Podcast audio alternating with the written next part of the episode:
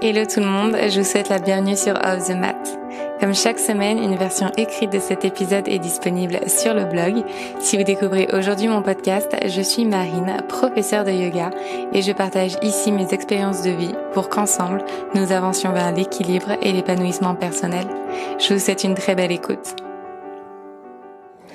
On se retrouve donc pour la deuxième partie de notre épisode euh, questions-réponses où je vous dis euh, tout. Je réponds donc à toutes les questions que vous m'avez posées sur les réseaux sociaux. Et euh, donc pour cette seconde partie, on va parler plutôt de travail, de yoga, etc., mais aussi de développement personnel parce que j'ai pas mal de personnes qui m'ont posé des questions et qui m'ont demandé des conseils par rapport à certaines situations. Donc je vais y répondre dans cette seconde partie. Si vous êtes intéressé par la première partie, j'y aborde notamment mon style de vie et ma vie à Bali euh, de façon plus générale. Alors, première question qu'on m'a posée, que faisais-tu avant le yoga? Eh bien, avant le yoga, j'étais, donc d'un point de vue professionnel, j'étais chef de produit marketing. Euh, donc, je travaillais dans des grandes entreprises euh, de cosmétiques de luxe, très spécifiquement.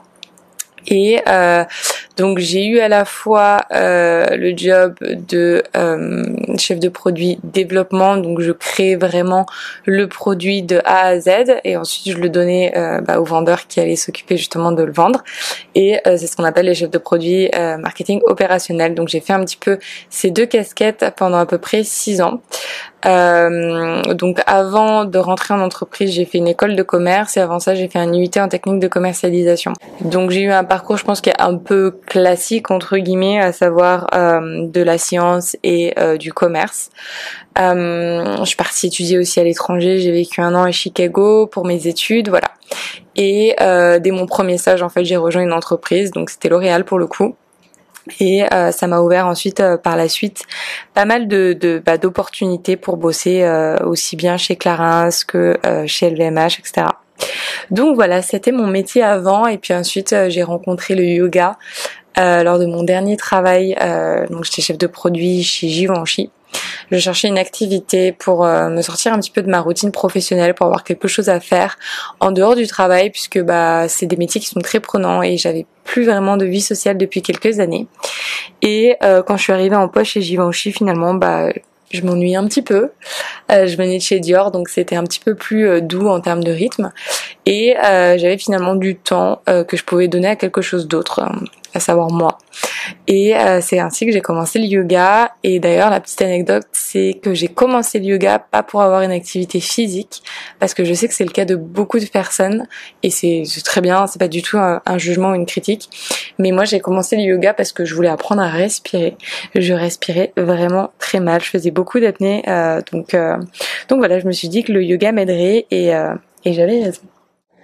Deuxième question qu'on m'a posée, comment as-tu vécu ton expérience en formation de professeur de yoga? Alors de mon côté, j'ai fait deux euh, deux expériences de, de formation.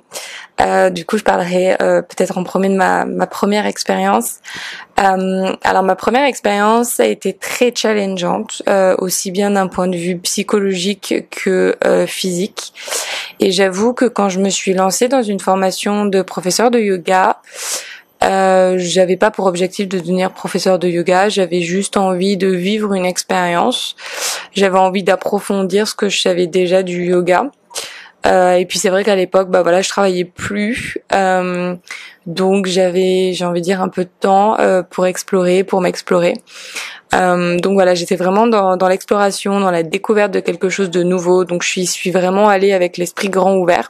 J'avais juste envie vraiment de vivre quelque chose et et voilà, ça a été, euh, été très très intense. Euh, j'ai beaucoup pleuré, je pense, pendant cette formation. Et je pense que c'est le cas de beaucoup d'élèves euh, quand on fait un teacher training, euh, parce qu'on est mis face à beaucoup de challenges, beaucoup d'obstacles, beaucoup de choses qui sont nouvelles pour nous. Et c'est une expérience qui est incroyablement formatrice pour pour l'âme, pour l'esprit, pour le cœur, pour aussi pour le corps. Et je pense qu'il y a beaucoup de personnes qui vont sans avoir objectif de potentiellement pouvoir enseigner le yoga et qui, comme moi, au final, reviennent de cette formation et se disent, bah en fait, euh, moi j'ai bien envie d'enseigner le yoga. Et euh, donc une formation dure généralement un mois. Au bout de deux semaines, donc à mi-chemin, je savais que je voulais enseigner le yoga et euh, je découvrais finalement un métier, je découvrais quelque chose au-delà même de pratiquer le yoga, euh, transmettre le yoga, apprendre tout ce qu'il y a autour du yoga qui va vraiment bah, amplifier votre connaissance de ce qui est vraiment le yoga et ce que le yoga peut vous apporter. Donc euh, je dirais que que cette expérience elle a été transformatrice. Je suis revenue à Paris, j'étais vraiment très fatiguée euh, à tous les niveaux, mais été vraiment euh, le déclenchement à mes décisions pour changer ma vie, pour changer mon quotidien. Donc donc ouais, je pense que c'est une expérience qui a vraiment qui a transformé ma vie tout simplement. Ensuite, on m'a demandé qu'est-ce que mon, teacher training m'a apporté de plus que mes connaissances pures. Euh, c'est un petit peu ce que je viens de dire du coup, mais je vais revenir un petit peu dessus. En effet, au-delà de l'aspect purement théorique, aussi bien de la philosophie du yoga que euh, de la pratique physique. Vous vivez en immersion avec euh, une quinzaine, une vingtaine d'autres yogis qui viennent du monde entier, qui vont avoir euh, un mindset qui va être différent parce qu'ils ont été éduqués d'une manière qui est différente, qui vont avoir une culture qui est différente. Donc ça c'est la, la première très belle chose que vous pouvez expérimenter en teacher training, notamment si vous le faites à l'étranger bien sûr. et bah en fait, vous, comme je vous disais, vous êtes mis face à vous-même, donc c'est une vraie expérience humaine et personnelle. Euh, vous êtes face à des challenges. De quelle manière vous allez arriver à, à à passer au-delà de ces obstacles. Euh, vous allez vous découvrir des, des, qualités, vous allez vous découvrir des axes d'amélioration. Il y a peut-être des blessures en fait qui vont ressortir aussi, des choses que vous pensiez euh, guéries, passées, ou peut-être des choses que vous pensiez même pas, euh, qui faisaient encore partie de vous ou qui faisaient juste tout simplement partie de vous. Et ça va faire ressortir des choses et c'est pour le mieux en fait tout simplement. Donc comme je disais, c'était vraiment une expérience qui était transformatrice et euh, vous n'apprenez pas que à être prof de yoga, vous apprenez en fait ce qu'est le yoga et de quelle manière en fait le yoga peut vous aider vous dans votre chemin de vie. Et je le disais, il y a beaucoup beaucoup de gens qui font des formations de prof de yoga, pas pour devenir prof de yoga, mais vraiment pour vivre une vraie expérience avec eux-mêmes. Ensuite, quel a été ton déclic pour devenir prof de yoga? Donc, bah, je l'ai dit, ma formation de yoga, euh, de prof de yoga. Euh, je pense que c'est juste en fait l'expérience globale, le fait de comprendre ce qu'était le yoga, le fait de comprendre euh, ce que je pouvais aussi moi apporter peut-être aux autres. ça a été un déclic. Il faut savoir aussi qu'à ce moment-là de ma vie, j'avais pas forcément un métier en tête, j'avais pas, voilà, j'étais j'étais dans un, une phase, j'ai envie de dire, de creux, de silence dans ma vie, qui, ce creux, ce silence était prêt en fait à être rempli par quelque chose de nouveau. Et je pense que le yoga est la première chose qui a, qui est rentrée dans ma vie et à qui j'ai donné de la place finalement. Et, euh, et j'ai, j'ai souhaité du coup avec le temps bah, créer encore plus de place pour me nourrir euh, avec toutes ces connaissances, toutes ces choses là et le fait aussi, bah, avec l'expérience, euh, en France d'abord, en ligne aussi, euh, d'être en contact avec les élèves, de, de, de, voir en fait que je pouvais apporter quelque chose à mon échelle. Parce que finalement, on a tous quelque chose à, à offrir et à donner aux autres. Et bah, ça m'a, ça m'a confirmé dans cette idée que, bah, voilà, au-delà de l'enseignement euh, des asanas, il y a quelque chose d'autre qu'on peut donner euh, on peut partager ses expériences, on peut on peut partager sa vision de la vie, on peut partager sa personnalité, qui on est, et on peut inspirer, les gens de cette manière. Et c'est ça aussi que d'être prof de yoga. Quand je donne des cours privés, c'est pas forcément des cours de flow, c'est aussi parfois des discussions, des échanges. Euh, on parle de dharma, on parle de chemin de vie, on parle de, de courage, on parle de pardon, on parle de toutes ces notions-là qui finalement euh, font de vous un yogi et ou euh, un bon prof de yoga. Et j'aime bien aussi cette citation où on dit que bah on est tous des élèves et on est tous des professeurs les uns des autres. Et, euh, et professeur, être professeur de yoga, c'est aussi savoir rester élève avant tout.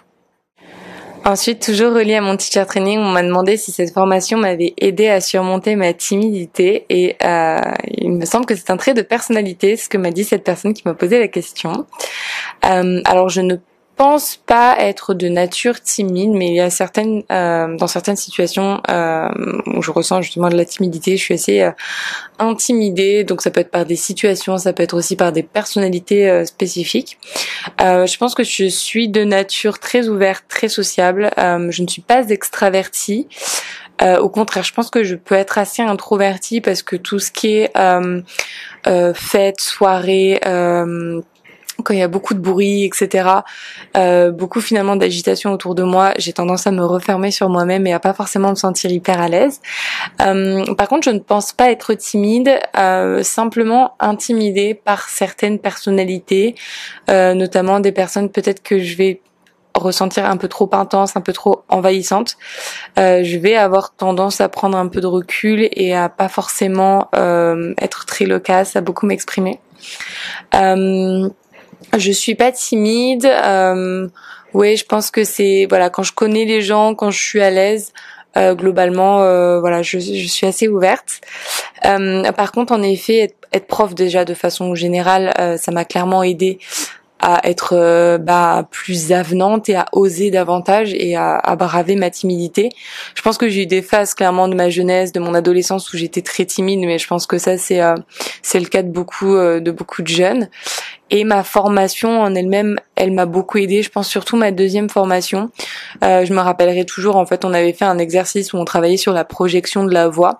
Euh, moi, j'étais à un bout de la salle et euh, ma collègue était à l'autre bout de la salle. Et l'objectif, c'était de chuchoter une instruction à la personne qui était en face de nous, donc euh, notre élève, et euh, chuchoter tout en criant entre guillemets. Euh, et je dis crier entre guillemets parce que l'objectif n'est pas de crier, mais de projeter sa voix. Ça a été extrêmement dur et déstabilisant pour moi au point où en fait plus aucun son ne sortait de ma bouche et je pensais pas euh, avant de faire cet exercice que c'était quelque chose avec lequel j'avais du mal euh, et c'était un très bon exercice parce que je me suis rendu compte que j'avais du mal à m'affirmer, que j'avais du mal à affirmer ma voix. Euh, alors que pour certaines personnes c'était euh, hyper naturel. Donc je pense que voilà, en tout cas je sais pas si ça m'a aidé à surmonter cet exercice, mais en tout cas ça m'a fait prendre conscience et ça m'a donné une, euh, une voie pour bah, pour travailler sur sur ces choses qui étaient toujours work in progress. Penses-tu que les teacher training soient faits pour tout le monde, débutant et avancé alors, euh, je me rappelle quand j'ai fait ma première formation, j'ai demandé est-ce que tu penses que je peux faire cette formation avec toi, Mathieu? Il m'a dit oui, tu es prête, euh, tu as travaillé euh, beaucoup avec moi. Donc, je pense, en partant de, ce, de, ce, de cette réponse-là de mon prof, que tout le monde entre guillemets peut faire un teacher training dès lors qu'il a déjà mis les pieds dans un studio plus de dix fois, j'ai envie de dire, qu'il a envie de s'ouvrir au yoga, euh, et que et que voilà il a il a une, forme aussi physique je pense et aussi les capacités mentales à gérer un, une formation aussi intensive que celle-ci. Alors bien sûr vous allez me dire il existe plein de formats de euh, formation de yoga mais la seule qui vraiment euh, vous formera correctement c'est un intensif d'un mois 200 heures, je pense, ou alors les choses un petit peu à distance, vous pouvez le faire peut-être un week-end sur deux, etc. Mais dans tous les cas, 200 heures. Euh, alors débutant, encore une fois, ça dépend ce qu'on entend. Euh, débutant, débutant, est-ce que c'est voilà le premier cours? Si vous n'avez jamais fait de yoga, non, ne faites pas une formation de professeur de yoga parce que vous prenez le risque tout simplement de payer une formation très chère et qu'elle corresponde absolument pas à ce que vous aimez faire. Avancer, oui, bien sûr, puisque comme je disais, Là, j'imagine quand on me dit débutant et avancé, c'est débutant et, avancé dans la, pratique physique. Mais quand on fait une formation de yoga, c'est aussi surtout pour découvrir la philosophie du yoga, pour vivre en immersion euh, dans le style de vie yogique. Donc évidemment, euh, c'est ouvert aux avancées, sachant que quand vous faites une formation de professeur de yoga, vous avez un 200 heures, vous avez un 300 heures. Le 200 heures est, euh, est ouvert du coup à tout le monde, j'ai envie de dire. Et le 300 heures n'est ouvert qu'aux personnes qui ont déjà fait un 200 heures, donc qui sont déjà professeurs de yoga. Euh, et qui, globalement, dans le 300 heures, vous allez apprendre à créer des choses supplémentaires comme des retraites, des workshops, des intensifs que vous apprenez pas forcément dans 200 heures. Et euh, dans votre pratique également, vous allez euh, pouvoir pratiquer des choses qui sont plus avancées. Donc, donc évidemment, de toute façon, vous commencerez par un 200 heures et si vous voulez aller plus loin, et que vous êtes déjà professeur de yoga, que vous enseignez régulièrement, vous pourrez faire un 300 heures. Comment choisir son euh, teacher training à Bali et y a-t-il des choses à éviter? Alors, euh, bah, comment choisir son teacher training peut-être de façon plus générale, puisque c'est pas forcément la destination qui compte. Euh, par contre, j'entends totalement que vous ayez envie de faire euh, votre formation à Bali, comme certains peuvent avoir envie de le faire au Sri Lanka, en Inde, etc. Donc avoir une destination en tête, c'est très bien, mais ce que je recommande en priorité, s'il y a bien un critère euh, qui est le critère le plus important, c'est le professeur de yoga qui va vous enseigner votre euh, formation parce que c'est sur cette personne finalement que va reposer toute votre expérience. Si vous allez avec un prof que vous ne connaissez pas, peut-être vous n'allez pas aimer son enseignement, peut-être que vous n'allez pas aimer sa personnalité, euh, peut-être que vous allez, enfin, euh, vos, attentes versus ce que vous allez recevoir, ça ne va pas du tout coller. L'avantage, c'est que si vous faites un teacher training avec votre prof de yoga actuel, il y a très très peu de chances que vous soyez déçu au contraire. Donc j'ai envie de dire que ce soit à Bali ou ailleurs, choisissez un professeur de yoga. Après, il y a des, organismes qui, organisent donc euh, des retraites de, yoga et des formations de professeurs de yoga. Euh, je regarder déjà si ces formations elles sont certifiées par Yoga Alliance. Alors Yoga Alliance, c'est une entreprise américaine qui est privée. Euh, mais elle est reconnue mondialement comme signe de euh, légitimité, de, de qualité d'une formation de, de prof de yoga. Donc déjà, si vous cherchez une formation, regardez qu'elle soit certifiée, parce que si elle n'est pas certifiée, vous n'aurez pas forcément la possibilité de travailler ensuite dans des studios. Donc ça, c'est hyper important. Beaucoup de studios vous demanderont votre certification Yoga Alliance. Euh, et si vous l'avez pas, bah, finalement, bah, vous serez pas en mesure d'enseigner. Donc ça, c'est assez dommage. Et euh, bah, après, c'est un peu comme tout, comme tout voyage, etc informez-vous en ligne, regardez s'il y a des avis, des retours, etc. Le mieux, comme je disais, soit avec votre professeur de yoga, soit vous vous faites recommander par un ami qui a déjà fait euh, le teacher training et euh, ça, peut être un gage de, sûreté, sachant que vous êtes différent de votre ami et que peut-être que vos attentes ne seront pas les mêmes et que même si votre ami a été satisfaite ou satisfait, peut-être que vous ne le serez pas. Ensuite, on passe un peu plus à la partie euh, travail. Euh, donc, on m'a demandé quelles étaient mes sources de revenus pour assurer mon logement et mes autres frais du quotidien. Donc, aujourd'hui, j'ai la chance de pouvoir vivre de ma passion et de pouvoir vivre de mon métier de prof de yoga. Et c'est très, très récent. Ça fait même pas un an finalement que je me suis lancée là-dedans. Euh, donc, je vis de mes cours en ligne. Je vis de vidéos que je peux créer pour des plateformes, je vis de euh, partenariats parfois que je peux faire avec des marques qui vont peut-être me rémunérer pour donner un cours. Euh, je vis également des programmes que je suis en train de lancer. Euh, donc voilà, c'est toutes ces petites choses accumulées, également mes e-books, euh, qui me permettent aujourd'hui bah, de, de, de, vivre, euh, de payer mon logement, de payer ma nourriture, etc. Voilà. Et donc on m'a demandé est-ce que je vivais de ma passion aujourd'hui? Eh bien la réponse est oui. Et je pense que c'est une de mes plus belles fiertés.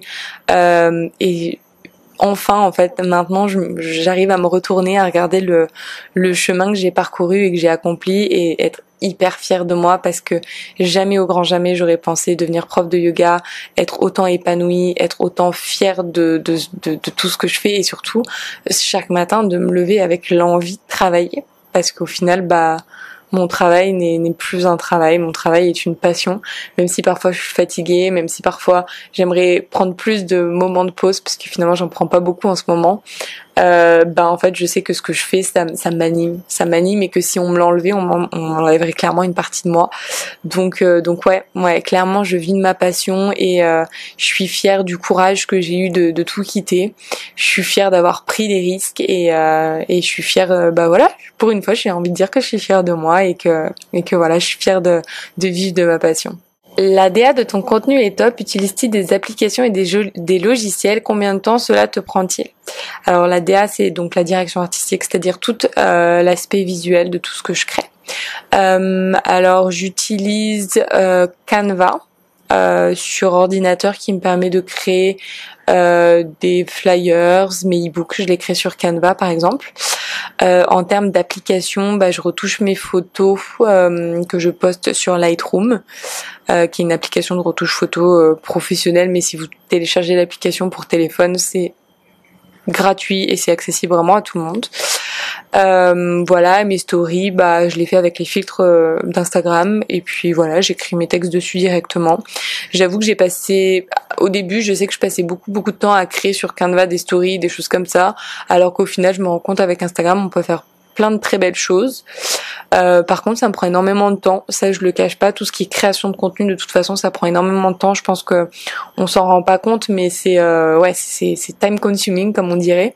Euh, j'adore créer. Moi, je suis je suis une créa, donc je peux passer des heures et des heures et pas me rendre compte que j'ai j'ai le nez, les yeux collés à mon ordinateur ou à mon écran depuis peut-être 4 heures. Mais euh, mais voilà, je dirais que par exemple, bah je peux évaluer ça le dimanche quand je poste mes stories vraiment en fin de journée, ça peut me prendre entre une à deux heures à tout poster très sincèrement. Euh, en plus, si je dois poster euh, des infos pour le lancement d'un programme, pour des inscriptions, etc., ça me prend énormément de temps. Euh, et tout tout ce qui est bah, site internet par exemple la mise en page de mon site internet ça m'a pris euh, je pense une semaine H24 euh, à travailler dessus à tout faire donc ouais enfin tout ce qui est mise en page tout ce qui est créé de toute façon c'est des choses qui prennent énormément de temps parce que c'est très pointillé pointilleux faut faut vraiment être sur les détails etc moi je suis très perfectionniste là-dessus donc donc voilà si vous voulez faire du beau ça prend du temps donc moi je sais qu'aujourd'hui et en toute transparence je fais 100% de tout ce que vous voyez, c'est moi qui le fais.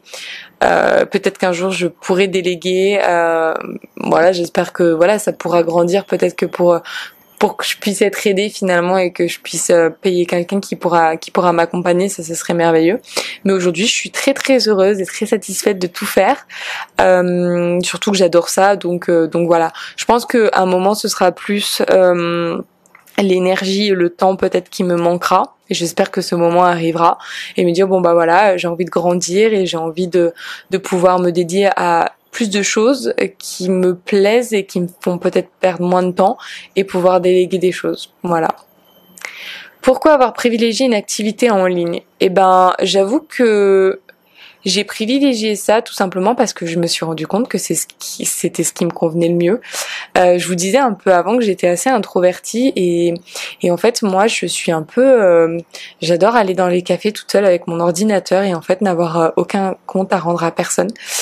Et euh, même si j'adore le contact humain, euh, et ben travailler en ligne en fait ça me permet d'avoir mes propres horaires de faire ce que je veux comme je veux euh, à mon rythme euh, voilà. Seul pas seul etc de pas avoir de compte à rendre. Vraiment ça je pense que c'est quelque chose qui m'a qui m'a complètement changé quand j'ai quitté mon travail et je me suis dit mais c'est impossible que je retourne en entreprise parce que maintenant que j'ai découvert la liberté et euh, la, la, possibilité de faire ce que j'ai envie de faire quand j'ai envie de le faire comment revenir avec euh, avec quelqu'un qui va me dire quoi faire euh, quand le faire et comment le faire c'est compliqué.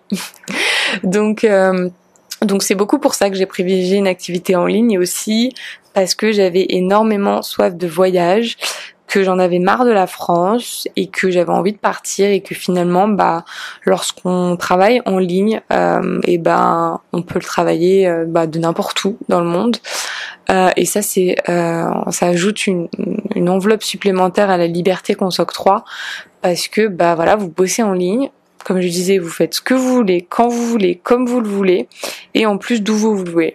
Franchement, si c'est pas la liberté. Les formations que tu aimerais faire. Alors, première formation que j'ai en tête, euh, ce sera là, je l'ai pas encore entamée parce que pour le moment, j'ai énormément de projets perso sur lesquels je bosse, euh, de programmes que j'ai envie de développer. Donc je l'ai pas encore amorcé, mais c'est une formation de médecin ayurvédique euh, que j'ai trouvée, qui est en français, que je ferai en ligne.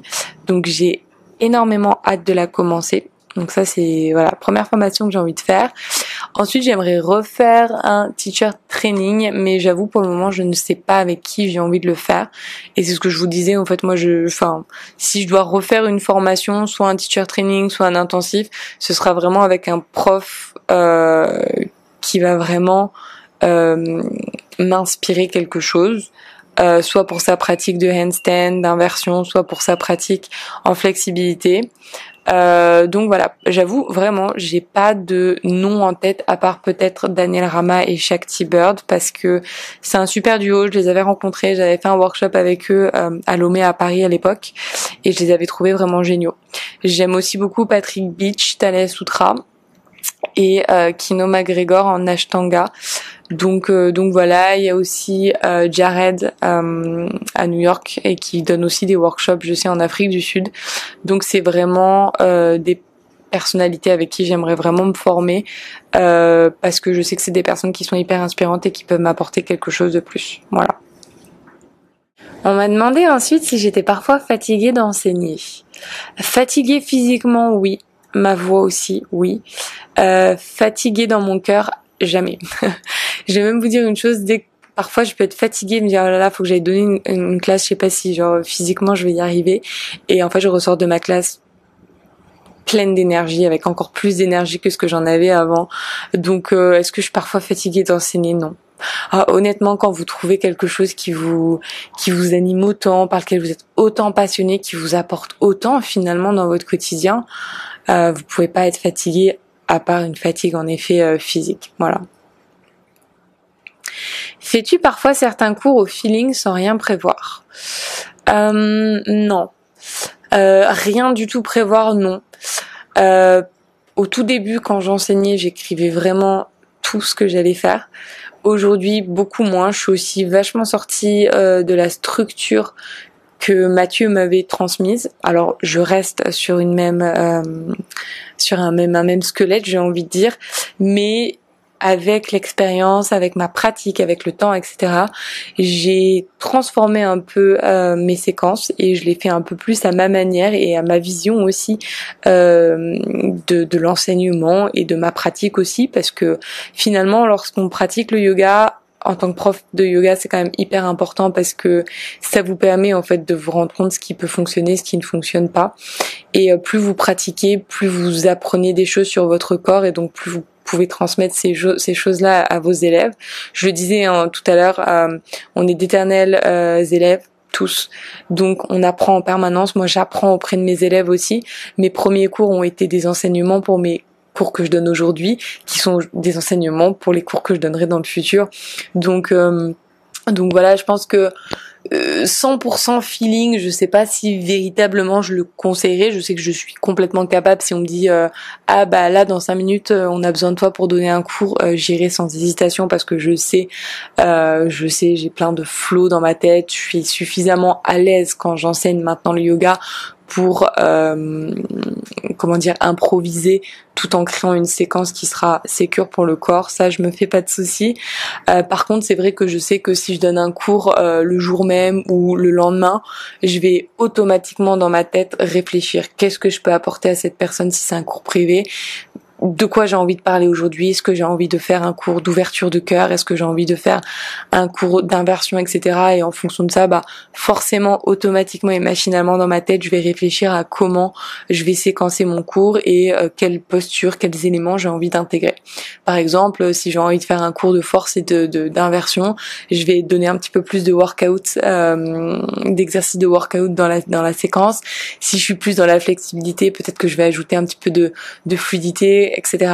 Encore une fois, ça dépendra du niveau de ma classe, du niveau de mon étudiant, etc.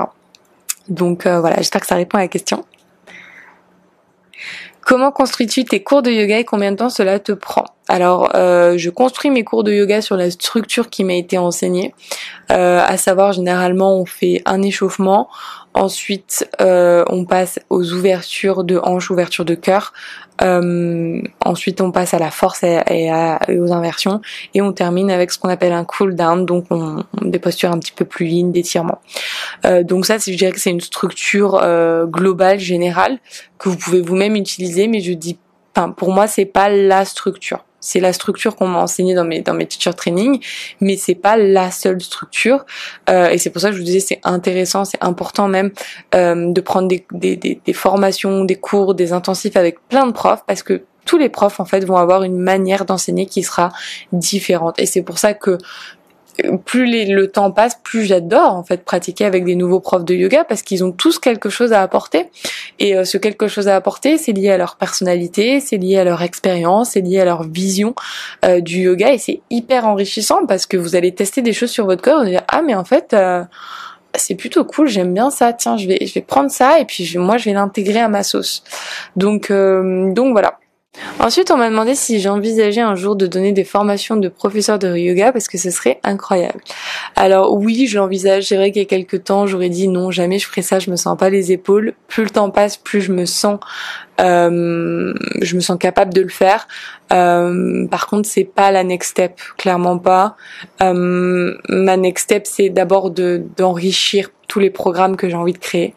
Parce que aujourd'hui, j'habite à Bali et, euh, vous, mes élèves, euh, vous qui m'écoutez, vous qui me suivez, vous êtes principalement francophones en France. Euh, donc, pour le moment, j'ai vraiment envie de pouvoir continuer l'enseignement à distance, donc en créant davantage de programmes en ligne. Et j'ai plein d'idées et, ça c'est j'ai tellement hâte que toutes ces petites euh, toutes ces petites étoiles naissent donc ça c'est euh, c'est la première chose ensuite ce sera la retraite de yoga ou du du moins en parallèle. Euh, D'ailleurs, je parlais retraite de yoga la dernière fois sur les réseaux sociaux parce que c'est le sujet revenu. Euh, L'année dernière, j'étais censée organiser une retraite de yoga en Grèce qui ne s'est pas faite pour plusieurs raisons. Euh, et euh, aujourd'hui, du coup, j'ai plus d'outils en main pour savoir comment créer une retraite qui sera optimale et qui pourra répondre euh, aux critères et aux attentes du maximum d'entre vous. Donc clairement, clairement, clairement une retraite de yoga qui se en France. Euh, D'ailleurs, spoiler, euh, ce sera sûrement dans la forêt, ce sera sûrement dans un milieu hyper naturel. J'ai envie de, de, petites maisons en bois. Bref, en fait, j'ai envie de vous faire vivre une expérience immersive qui se rapproche de ce qui le paradis pour moi. Et le paradis pour moi, c'est euh, la pleine forêt, c'est euh, le bois, c'est la nature, c'est la connexion entre nous, mais aussi avec la terre. Euh, voilà. Et évidemment, il y aura Eva dans cette retraite, elle le sait déjà. Euh, première retraite, ce sera avec elle et je pense que ce sera 3-4 jours en France. Donc voilà, si ça vous intéresse, n'hésitez pas à être bien connecté sur tous mes réseaux sociaux parce que euh, parce que voilà, j'en parlerai en tout cas en temps voulu. C'est clairement pas fait, je préfère vous dire tout de suite. Mais euh, mais voilà, j'aimerais bien que ça se passe en 2021, je vous le cache pas. Euh, mais sinon, ce sera peut-être 2022, début 2022, on verra. Et donc du coup, euh, teacher training, ce sera, je pense, euh, l'étape d'après. Et je pense que pareil, c'est une étape qui s'ouvrira euh, naturellement à moi, avec l'expérience, avec l'assurance, etc.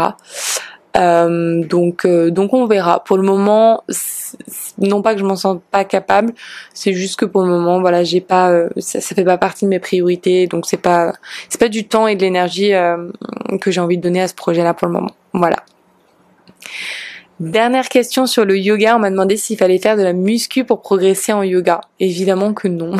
Vous n'avez pas besoin de faire de la muscu pour progresser en yoga. Alors moi j'ai commencé la muscu euh, depuis le lockdown, tout simplement le premier lockdown, parce que bah voilà, euh, j'étais un petit peu lassée finalement de faire des flows, un petit peu lassée dans ma propre routine de yoga et j'avais envie de me challenger et j'ai toujours été très athlétique, très sportive et euh, j'ai découvert MatFit euh, sur Instagram. Alors à la base, je l'ai je l'ai connue sur YouTube. Elle faisait des vlogs en voyage. et puis elle parlait beaucoup de nutrition végétale en tant que sportive, donc j'ai trouvé ça hyper intéressant et j'ai elle m'a beaucoup aidé d'ailleurs dans dans mon rapport à l'alimentation et comment on pouvait trouver finalement un équilibre. Euh, et puis finalement elle a une chaîne YouTube où elle elle poste plein plein plein de classes euh, de workout. Et bah voilà moi je me suis découverte un je dirais pas une passion mais en tout cas une activité qui me fait énormément de bien et euh, c'est vrai que peu à peu, je commence à intégrer un petit peu de, de workout, de fitness, aussi bien dans mes vidéos de yoga. Euh, je fais des yoga workouts que je crée, et puis dans mes flows de yoga, il y a toujours un petit peu une petite partie, un petit peu euh, renforcement musculaire.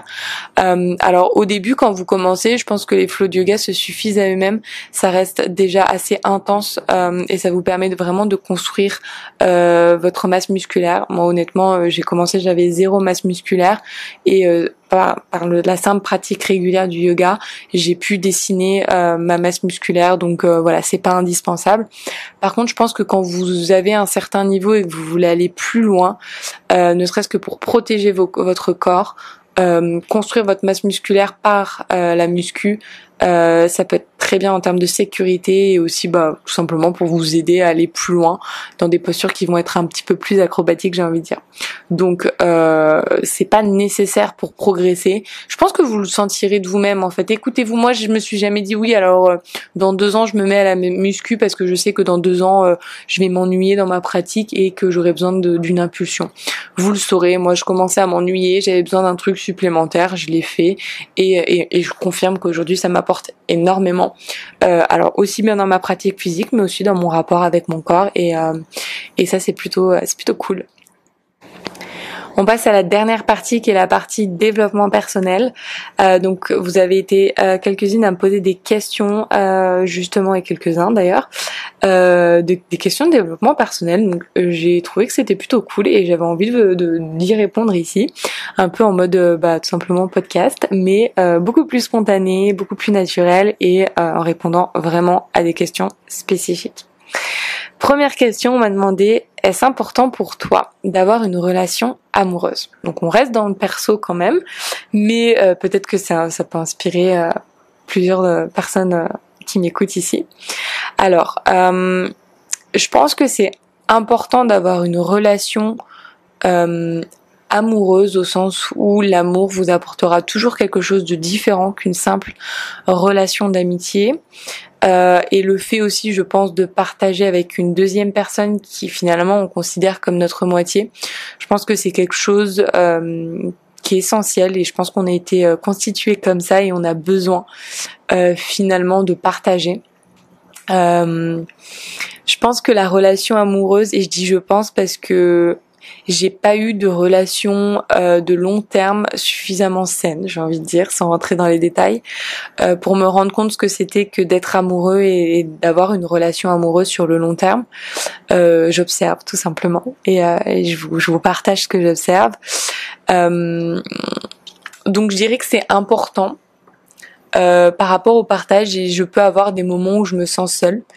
Euh, je peux avoir des moments où ça me manque, peut-être de pas avoir euh, cette affection que quelqu'un va me porter, de pas avoir cette attention que quelqu'un va me donner à moi en particulier. Mais c'est vrai que je me suis rendu compte avec mes expériences euh, des derniers mois que finalement j'avais pas envie d'être dans une relation amoureuse, que j'avais envie encore bah, d'avancer, d'explorer, de découvrir qui j'étais. Euh, pour finalement enfin peut-être pouvoir me stabiliser dans une relation de couple. Alors je sais que j'ai 30 ans, mais euh, je pense que vous l'aurez compris, euh, soit en tombant sur ce podcast, soit parce que vous me suivez depuis quelques temps, euh, rentrer dans des cases m'importe peu. Je me ferme pas trop à, euh, voire pas du tout, à ce que la société nous inculque de faire et ce qui est entre guillemets mieux ou bon de faire pour être une personne entre guillemets normale. J'en ai un peu rien à faire, je dois dire, d'être normale. Je m'écoute, je suis vraiment à l'écoute de moi et de mon bonheur et de mon épanouissement. Donc aujourd'hui, je n'ai pas envie d'être en couple, mais je me ferme pas à la possibilité de rencontrer quelqu'un et de me mettre en couple tout simplement. Euh, comme je disais, je suis quelqu'un d'ouverte et euh, je prends ce que la vie m'apporte. Aujourd'hui, la vie me remplit de beaucoup d'amour avec mon travail, avec mes élèves, avec les rencontres amicales que j'ai presque envie d'appeler des rencontres amoureuses finalement parce que pourquoi garder l'amour pour une relation euh, affective euh, d'homme à femme, de femme à femme, euh, voilà où il y a vraiment une relation amoureuse amoureuse? j'ai pas pas d'autres termes voilà pour pour exprimer le terme, mais mais voilà, je pense que vous aurez compris. J'ai rencontré des amis incroyables à Bali et pour moi, je les vis bah, un peu comme des relations amoureuses parce qu'il y a énormément d'affect et d'attention entre nous. Donc euh, donc ça, pour le coup, par contre, c'est fondamental pour trouver mon équilibre. Comment vis-tu l'amour que tu portes pour les autres et tes relations amoureuses? Alors moi, je suis quelqu'un de très entière, de très honnête. Euh, quand je laisse quelqu'un rentrer dans ma vie, généralement, c'est parce que je veux vraiment laisser rentrer cette personne dans ma vie.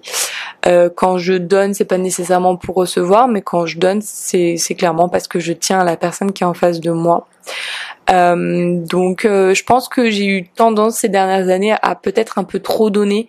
et je dis pas trop donner au sens où ah, j'aurais jamais dû euh, donner autant à cette personne. Non, c'est plus que je me suis étouffée moi-même et que j'ai pas eu assez de temps pour moi-même et pour l'amour que je pouvais euh, vivre avec moi-même. Et ça, c'est aussi important. Apprendre à s'aimer avant de pouvoir aimer, euh, avant de pouvoir recevoir l'amour, c'est euh, c'est fondamental. Donc voilà, je dirais que je je vis de, l'amour de façon très intense, que j'ai longtemps été aussi dépendante affective et c'est quelque chose avec lequel j'apprends à me détacher justement pour vivre mes relations avec euh, avec plus de, sérénité, être plus en paix avec tout ça et que bah finalement euh, bah, mes relations soient plus saines et surtout sur le long terme. Comment faire lorsque l'on ne trouve pas sa place au niveau pro, perso, famille euh, alors c'est une question qui est un petit peu vaste au sens où euh, elle est très complexe tout simplement à répondre. Euh, comment trouver sa place? Eh ben en s'explorant, en apprenant à se découvrir, en se remettant en question, euh, en sortant de ses, ses, sa zone de confort, en se challengeant, en cherchant justement ce que sont nos zones d'inconfort. Parce que c'est généralement dans les zones d'inconfort euh, qu'on va mettre le doigt sur des choses qui sont plus difficiles aujourd'hui dans notre vie. Parce que si on n'arrive pas à trouver sa place, c'est potentiellement parce qu'on n'est peut-être pas au bon endroit et qu'on n'est peut-être pas avec les bonnes personnes. Donc demandez-vous qui êtes-vous euh, dont vous avez besoin et est-ce que l'environnement dans lequel vous êtes et les personnes euh, qui vous entourent aujourd'hui euh, répondent à qui vous êtes et, et, à vos attentes sur la vie Je pense que c'est surtout dans ce sens-là qu'il faut le prendre. Euh, et une fois que vous aurez trouvé ces réponses-là, alors vous prendrez des décisions qui, comme moi je l'ai fait, euh, vous feront prendre en fait des chemins différents et vous feront construire une vie qui finalement répondra davantage à qui vous êtes et à ce que vous attendez de la vie. Je suis passée de chef de produit marketing dans une grande entreprise de luxe sans vie sociale à euh, prof de yoga indépendante à Bali avec plein d'amis. Donc euh, voilà, avant j'étais pas à ma place, aujourd'hui je suis à ma place, tout simplement parce que j'ai pris des décisions qui sont allées dans le sens de qui j'étais vraiment. Et pour prendre ces décisions-là, il faut se connaître, il faut faire cette démarche euh, bah de, de, prendre des risques et, de sortir de sa zone de confort. Comment arrives-tu à canaliser tes angoisses? Alors aujourd'hui, je suis plus quelqu'un de très anxieuse. Euh, j'ai été quelqu'un d'extrêmement stressé à l'époque. Vraiment, c'était quelque chose qui m'oppressait, qui me noyait. Euh, moi, je me rappelle même ado quand j'avais des examens. Voilà, j'étais malade deux jours à l'avance. Euh, le yoga, clairement, le yoga m'a aidé à canaliser ces, angoisses euh, par la respiration, première chose, par la méditation, une deuxième pratique, et euh, le yoga vous enseigne le lâcher prise, vous enseigne l'acceptation. Vous, vous enseigne finalement en fait à être beaucoup plus tolérant, à être beaucoup plus ouvert, à prendre les choses peut-être un peu moins, euh, un peu plus, j'ai envie de dire, euh, peut-être à prendre les choses un peu moins au sérieux, à vivre avec plus de lâcher prise, de, de recul, comme je disais. C'est voilà, qu'est-ce qui est vraiment important dans la vie, qu'est-ce qui est vraiment important dans ma vie? Est-ce que ça, ça a vraiment de l'importance pour moi? Est-ce que ça me touche véritablement? Bref, se poser toutes ces questions, en fait, finalement, quand quelque chose vous angoisse véritablement, posez-vous la question pourquoi je suis aussi angoissée? Est-ce que ça nécessite autant d'angoisse finalement? Et je terminerai enfin avec cette dernière question. Comment parvenir à transposer l'apaisement d'une séance de yoga au tumulte du quotidien Et j'avoue que c'est une question que je me suis moi-même longtemps posée quand j'étais, euh, quand j'ai débuté en tant qu'élève dans le yoga. Je me dis mais c'est pas possible en fait.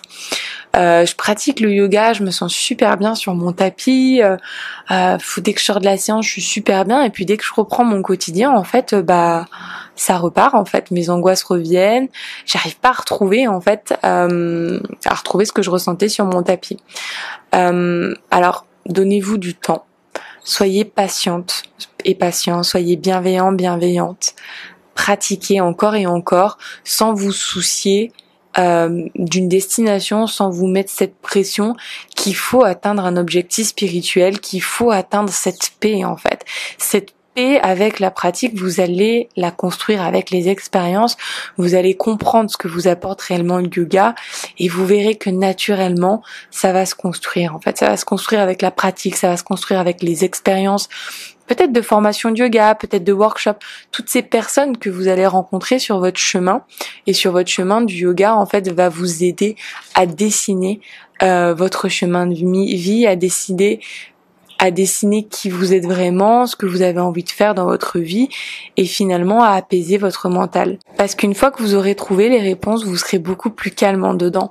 Aujourd'hui, euh, votre anxiété, votre tumulte, il est lié euh, principalement à des peurs. La peur de l'incertitude, la peur de ne pas y arriver, la peur de l'échec. Bref, toutes ces peurs-là, en fait, elles génèrent du stress, elles génèrent de l'anxiété.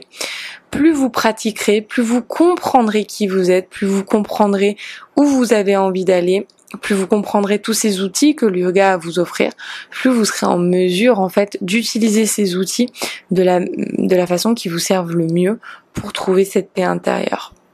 Et j'insiste, et c'est pour ça que je l'enseigne de cette manière, le yoga, c'est pas juste des postures de yoga. C'est pas que ça. C'est ça. C'est ça, mais c'est un dixième de ce qu'est le yoga. Si le yoga vous intéresse vraiment, si vous cherchez à trouver la sérénité et la paix en dedans, si vous voulez apprendre à lâcher prise, à accepter, euh, à vivre avec davantage euh, de lâcher prise finalement, euh, mais tout ça vous allez l'apprendre aussi avec alors oui, la pratique, mais aussi euh, euh, l'ouverture d'esprit, la philosophie du yoga et comprendre tous ces concepts euh, qui sont englobés dans le yoga pour finalement pouvoir les appliquer à vous-même. Les yamas, les niyamas, toutes ces choses-là, c'est tellement des, des, des outils pour trouver la paix intérieure euh, et c'est pour ça que j'en fais un peu mon, mon combat en tant que prof de yoga et j'ai envie de vous transmettre ça. J'ai envie de vous transmettre le pranayama, la méditation, les asanas évidemment, mais j'ai aussi envie de vous transmettre la philosophie du yoga. J'espère que cette seconde partie euh, de questions-réponses vous a plu, vous a inspiré. J'espère que vous avez pris euh, plaisir à m'écouter, que ça vous aura inspiré. Merci beaucoup, beaucoup, beaucoup euh, de m'avoir écouté. Merci pour votre confiance. Merci de me suivre au quotidien parce que finalement, sans vous, tout ça n'existerait pas. Ma passion peut-être n'existerait pas et l'épanouissement et euh, et le bien-être que je ressens aujourd'hui, bah finalement, il est, il est grâce à vous. Tout se construit ensemble et donc pour ça, euh, voilà, un grand, grand merci et je vous dis à très vite sur Off the Mat. J'espère que ces mots résonneront en vous et qu'ils vous inspireront dans votre chemin de vie. Si cet épisode vous a plu, n'hésitez pas à écouter le reste de la playlist et à rejoindre dès aujourd'hui Luna, une communauté bienveillante que j'ai à cœur de guider chaque semaine vers le bien-être et la pensée positive au travers de mots doux inspirants. Encore merci pour votre écoute et je vous dis à très vite.